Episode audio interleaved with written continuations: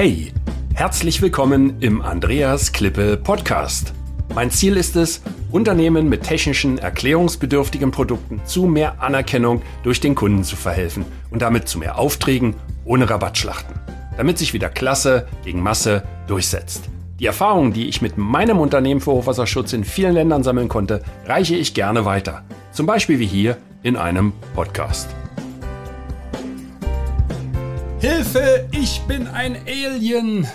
In der Tat äh, sind wir alle Aliens, wenn wir uns außerhalb unseres Mutterlandes oder unseres Herkunftslandes äh, aufhalten. Und insofern bin auch ich, wenn ich auf den Philippinen unterwegs bin, ein Alien. Und ähm, demzufolge brauche ich ein Alien Certificate of Registration Identity Card. ACR iCard, das ist die offizielle Identifikation, so heißt das vom äh, Bureau of Immigration. Und das braucht man, wenn man eben nicht mit einem Touristenvisum unterwegs ist und äh, ja, eine, ein Unternehmen hat und äh, entsprechend arbeitet, dann braucht man so eine Karte. Das ist eine kleine Plastikkarte, ähnlich wie eine Scheckkarte. Und äh, die hat eine gewisse Gültigkeit, fünf Jahre, zehn Jahre und dergleichen. Und äh, ja, das muss man einmal machen. Und ähm, insofern, ich muss immer schmunzeln und dann an den Film denken, Hilfe, ich glaube, meine Schwiegermutter ist ein Alien mit Kim Basinger, war, war das, glaube ich. Ja, ähm, aber damit hat das weniger etwas zu tun. Das ist einfach nur der Inbegriff für die, ja, extraterrestrial inhabitants. Also wir sind hier alle nur geduldet und ähm, das ist so und ähm, zum Teil muss man dann diese Aufenthaltsgenehmigung sich verlängern lassen. In meinem Fall war das jetzt wieder mal, äh, war das jetzt äh, äh, Zeit, äh, zehn Jahre sind rum, aber bevor es dazu kam, musste ich äh, ja vor einiger Zeit, vor etlichen Monaten, das will ich gerade noch erzählen, diese Geschichte fällt mir gerade ein, ähm, musste ich meine Jahres, äh, wie, wie heißt das hier? Muss, man muss sich jährlich zeigen, dass man noch lebt oder was. Und ähm, das ging während der letzten Zeit der Pandemie nicht. Die ersten äh, knapp zwei Jahre oder anderthalb, ja, ein, zwei Vierteljahre, zwei Jahre war ich ja hier auf der auf den Philippinen und bin dann erst, als kein Impfstoff da war, kein richtiger, äh, bin ich dann nach Deutschland äh, zum Impfen und war da halt eine ganze Zeit, weil man dann wieder nicht, es sehr schwierig war, hier hin und her zu reisen. Die Philippinen waren, hatten den schärfsten Lockdown gehabt überall und das war alles sehr beschwerlich. Ähm, und demzufolge konnte ich mich dann äh, nicht vorstellen im Januar, Februar bei der entsprechenden Behörde des Büros of Immigration. Da muss man jetzt nicht zum Ministerium fahren, das kann man in jedem großen Supermarkt, bei nicht Supermarkt, in jeder Mall machen. Ähm, dort gibt's diese entsprechenden äh, Büros, wo man auch Rechnung bezahlen kann, seine Telefonrechnung beispielsweise. Und Büro of Immigration hat hier und da entsprechend dann auch eine Niederlassung. Und das ist dann hier in Angeles äh, in, der, äh, in der einen Mall und äh, da muss man vorstellig werden. So, und das ging nicht. Und ich hatte dann auch in Deutschland äh, beim Konsulat angerufen in der Botschaft. Ich habe eine ehemalige Botschafterin der Philippinen, mit der ich befreundet bin, angerufen und sagt, sag mal, ihr könnt, kannst mir irgendwie helfen? Nee, das machen wir ja gar nicht. Ist wieder ein anderes äh, Ministerium und das geht nicht. Und lange Rede, kurzer Sinn, man muss persönlich da sein. Ähm, also, wenn man jetzt mit einem komplizierten Beckenbruch irgendwie anderthalb Jahre im Ausland außer Gefecht ist, dann hat man echt ein Problem, diese Aufenthaltsgenehmigung äh, jährlich sich erneuern zu lassen. Aber die gute Nachricht ist, ähm, es ist nicht richtig schlimm. Man zahlt dort umgerechnet, glaube ich, 2,5 Euro, ja, 3 Euro Strafgebühren pro Monat. Das sind im Jahr 36 Euro. Das geht noch. Finde ich alles in Ordnung. Also ich habe das dann, äh, wollte das dann nachholen vor etlichen Monaten und bin in äh, bin nach Manila gereist, äh, weil das irgendwie aus flugtechnischen Gründen da besser angenehmer war. In dem Fall bin ich nicht nach Clark geflogen und kam dann irgendwie, wann war dann das? Ich glaube, ich bin 22, 23 Uhr gelandet. Irgendwie, ach, war ganz spät gewesen. Oder sogar nach, nach, nach Mitternacht war das noch. Und ähm, gab keinen anderen Flug. Und dann wurde ich auch gleich ähm, bei, der, bei der Einreise rausgebeten. Und ich hatte noch gesagt, äh, ich weiß, ich muss da eine Strafgebühr bezahlen, äh, mache ich nächste Woche, da gehe ich dann gleich zum Büro und hin und her. Nee, nee, ähm, mal mitkommen. Okay. Und mein Hinweis, dass meine Koffer ja noch auf dem auf dem Kofferband äh, da im Kreis fuhren, äh, das war auch nicht äh, irgendwie hilfreich. Ja, dann blieb mir nichts anderes übrig. Und dann bin ich da einem kleinen Männchen hinterhergelaufen und der äh, brachte mich dann von einem Raum zum nächsten Raum. Treppe rauf, Fahrstuhl runter, einen Gang lang, wieder Treppe rauf, Fahrstuhl runter und nochmal hoch und nochmal einen Gang lang. Und also äh, mir wurde Angst und Bange, weil ich wusste, meine Koffer fahren da gerade spazieren und wer weiß, wer die gerade klaut. Ähm, nicht so lustig. Und ähm, naja, dann äh, ähm, kam ich irgendwann an und es war wirklich sage und schreibe das letzte Büro irgendwie in dem Terminal. Also man ist so ein, einmal durch den, kennen Sie das äh, im Frankfurter Flughafen, so von Terminal 2 nach Terminal 1 laufen? Äh, da hat man irgendwie auch das Gefühl, man läuft sich die Schuhsohlen ab.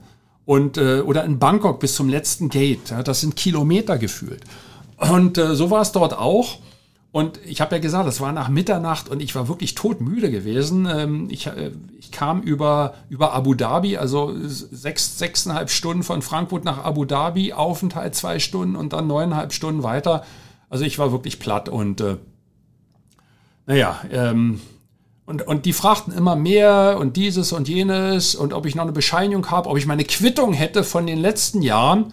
Ich sagte, wie, was Quittung habe ich nicht. Ich habe aber hier meinen Pass da ist der Migrationsstempel drin.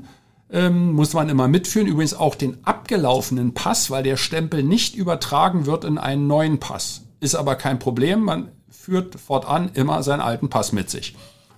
Und den neuen. Und dann habe ich ja diese ACR-Card auch noch dabei, ähm, die noch nicht abgelaufen war zu dem Zeitpunkt. Ja.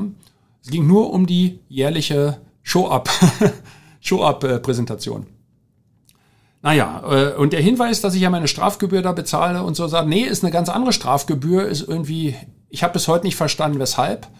Also mir war völlig klar, dass das Moneymaking ist und äh, die Leute gesagt haben, haben sie wieder einen blöden Ausländer, den können wir jetzt ausnehmen und dann äh, half auch die Diskussion nicht und irgendwann meinte der da nur, ich soll jetzt bitte mal im vernünftigen Ton ähm, mit, den, mit den Leuten reden, weil sonst wird die Polizei gleich geholt. Das machen die sehr gerne hier.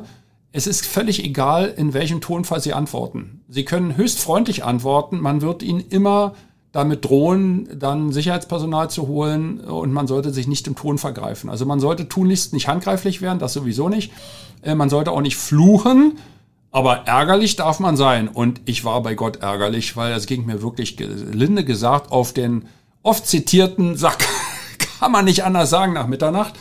Und ähm, dann fing dann der Mitarbeiter an, rumzutippen und zu machen. Sag ich, Leute, ey, sagt mir doch einfach, was es kostet. Ich zahl's ja.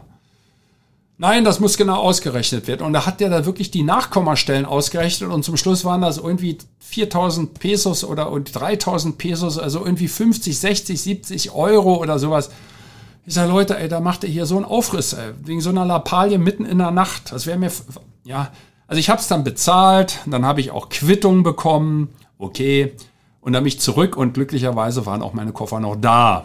Also, die Etappe hatte ich dann schon mal erledigt. Jetzt musste ich aber trotzdem noch äh, die nächsten Tage, da hat man glaube ich dann eine Woche Zeit oder was auch immer, äh, musste ich mich dann äh, bei der örtlichen Station melden des Büros of Immigration und mein jährliches Show abzumachen. Das hat dann die Mitarbeiterin gemacht. Ähm, ich habe gesagt, ich fahre da selber nicht hin, also jetzt hör auf du. Und das war dann bei weitem nicht so schlimm wie diese drei Euro pro Monat. Das war nachher noch weniger, hatte aber nichts mit der Strafzahlung zu tun. Lange Rede, kurzer Sinn. Egal, was man hier in diesen Ländern, in Schwellen- und Entwicklungsländern macht, die Gesetzeslage ist oft überhaupt nicht erkennbar. Sie wird nach Belieben geändert und man ist den Behörden auf Gedeih und Verderb ausgeliefert und es hilft auch nichts zu sagen, dass ich hier Investor bin und dann sagen die Leute, wenn es dir nicht gefällt, kannst du ja zu Hause bleiben. Das ist so. Ähm, man braucht auch nicht anfangen zu diskutieren. Naja, also das hatte ich dann auch. Äh, damit war ich erstmal wieder legal im Land und jetzt ähm, ist ja gerade der Fall, dass meine ACR, meine Alien Card, meine äh, Alien, mein Alien Certificate of Registration Identity Card ähm, abläuft im Oktober und äh, während ich das aufnehme, wir haben jetzt äh, Anfang September und äh, das hatte ich im August schon angeleiert, äh, ging es um die äh, Erneuerung. Und äh, meine Mitarbeiterin hatte sich, äh, das ist unsere Executive Assistant, ähm, Miss Marie, ähm, Und die hatte sich drum gekümmert und äh, hatte auch einen guten Bekannten und eigentlich alles eine Formalität, ein Papierkram vorbereitet, sei es ja super, was kostet der Spaß, ja, das und diese, okay, gut. Dann ist er dahin getappert, kam zurück und sagte, Herr Dr. Klippe, äh, ist jetzt doch ein bisschen anders irgendwie. Das dauert drei Monate. Sie können drei Monate das Land nicht verlassen. Sag ich, wie? Drei Monate das Land nicht verlassen. Ja, ohne die Plastikkarte, den Ausweis, den, den Pass haben, haben die mir wieder mitgegeben, aber die Ausweiskarte haben sie eingezogen. Aha. Sag ich, ja, das geht aber nicht. Ich muss ja irgendwo hinfliegen. Äh, ich muss ja meine Geschäfte machen. Ja, das interessiert die nicht. Aber es gibt eine Beschleunigung. Ähm, die können das statt in drei Monaten auch in einer Woche machen. Das kostet 20.000 Pesos. Das sind so 350 Euro. Ich sage, ja, um Gottes Namen, dann zahl die 350 Euro. Bleibt mir keine andere Wahl. Was soll ich denn tun? Na gut, ähm, gesagt, getan, auch bezahlt. Also wieder hingefahren, dann bezahlt. Ein Tag später kam der erste Anruf, wo denn bitte das Schreiben wäre, wo damals das Visum ausgestellt wurde. Ich muss dazu sagen, ich habe ein Quoten, ein Quota-Visa, ein Quota-Visa, ähm, sage ich gleich noch was dazu. Und ähm, da habe ich keine Bescheinigung bekommen. Ich habe einen Stempel in meinem Pass bekommen und die Plastikkarte und das war's. Ähm, und, äh, und ein Schreiben von vor zehn Jahren habe ich auch nicht. Ja, und dann so geht das ja nicht. Und dann dachte ich schon, oh, jetzt wird's nochmal noch mal 20.000. Also dann hat meine Mitarbeiterin mit, all, mit Engelzungen geredet und ähm, ja, zum Schluss ging's dann auch ohne. Und dann kam der nächste Anruf, da war jemand dran. Ich sage, ja, bitte. Und ja, Bureau of Immigration. Sag ich, mit wem spreche ich dann? Die Leute nennen ja hier in solchen Ländern, äh, nennen die ihre Namen nicht am Telefon. Ja, das treibt mich immer zum Wahnsinn. Da sagt ja keiner, ähm, hey, my name is Andreas Klippe, how can I help you? Oder ähm, Andy speaking, uh, how can I help you? Ähm, die, die, die fliegen alle unterm Radar, die wollen ja alle nicht erkannt werden und wenn dann so krumme Geschäfte laufen, wollen die nicht identifiziert werden. Die haben auch keine Visitenkarten oftmals. Äh, das ist halt einfach in den Ländern so. Naja, und dann fragte der aber nur und sagte, wie groß ich wäre und wie schwer. Ich sagte, ich bin 1,92, 86 äh, Kilo und wenn er mich in einer Stunde anruft, dann wiege ich 87, weil ich gehe jetzt Mittagessen. Na, wenigstens hat er gelacht. Das war okay und das war dann auch erledigt. Ich hatte schon Schlimmstes befürchtet, dass weitere Fragen folgen. Und jetzt bin ich mal gespannt, was nächste Woche äh, das Bureau of Immigration sagt. Und eigentlich ist ja meine Plastikkarte schon eine Woche überfällig. Also wir sind jetzt mittlerweile Ende der zweiten Woche, aber es gab hier heftigste Regenfälle und dann sind natürlich alle öffentlichen Gebäude gesperrt und äh, die Leute arbeiten nicht. Na gut, ähm, da habe ich ja Verständnis dafür. Also, falls noch überraschende Wendungen kommen, werde ich gerne darüber berichten. Aber jetzt gibt's noch ein Goodie zum Schluss. Quota-Visum. Für alle die Unternehmerinnen und Unternehmer, die äh, Aktivitäten in anderen Ländern planen und dort häufig vor Ort sind oder Posten übernehmen. Man kann selbstverständlich als Investor ein Visum bekommen. Das geht. Aber zu der Zeit hatte ich ja noch gar nicht investiert. Ich war ja erstmal auf der Erkundung, in der Erkundungsphase gewesen. Das heißt, ich wollte mich hier frei bewegen. Äh, ich wollte auch ein Bankkonto eröffnen und ich wollte nicht diese, dieses äh, begrenzte Touristenvisum haben. Deswegen habe ich gesagt, Mensch, machst du lebenslange Aufenthaltsgenehmigung und ähm, Arbeitsberechtigung, Quotavisum. Und da ist es so, dass zwischen Regierungen so und so viele Quoten festgelegt werden, wie deren Einwohner Visa, ähm, äh, Visas bekommen. Ähm, und in dem Fall, ich glaube, ich war der Einzigste, der Deutsche, der in dem Jahr ein philippinisches Quotenvisum bekommen hat. Und äh, umgekehrt gilt das genauso. Ich glaube, da gibt es auch ein Kontingent. Und das habe ich gemacht ähm, ist eine Möglichkeit. Ähm, da gibt es sehr häufig zwei Möglichkeiten, falls das jemand in, äh, in Betracht zieht. Das eine ist, man legt eine Summe Geld auf den Tisch, äh, das zahlt man ein, kann das hinterher auch verwenden. Also das muss man jetzt nicht an irgendjemanden bezahlen. Äh, das andere ist, man muss einen Zertifizierungsprozess durchlaufen, der den Nachteil hat, dass ein Gremium Entscheidungen trifft, die dann aber meistens in Schmiergeldforderungen münden, sodass erstere Variante deutlich zu bevorzugen ist. Ja, das sind so meine Erfahrungen als Alien und äh, der Spruch, dem einem, der einem immer wieder entgegenschwappt, ist, wenn es dir hier nicht gefällt, dann geh doch nach Hause. Hey, danke für das Reinhören in den Andreas Klippe Podcast. Mehr Infos gibt es für Sie oder für dich unter www.andreasklippe.com/bonus. Und ich sage für dieses Mal Danke fürs Zuhören.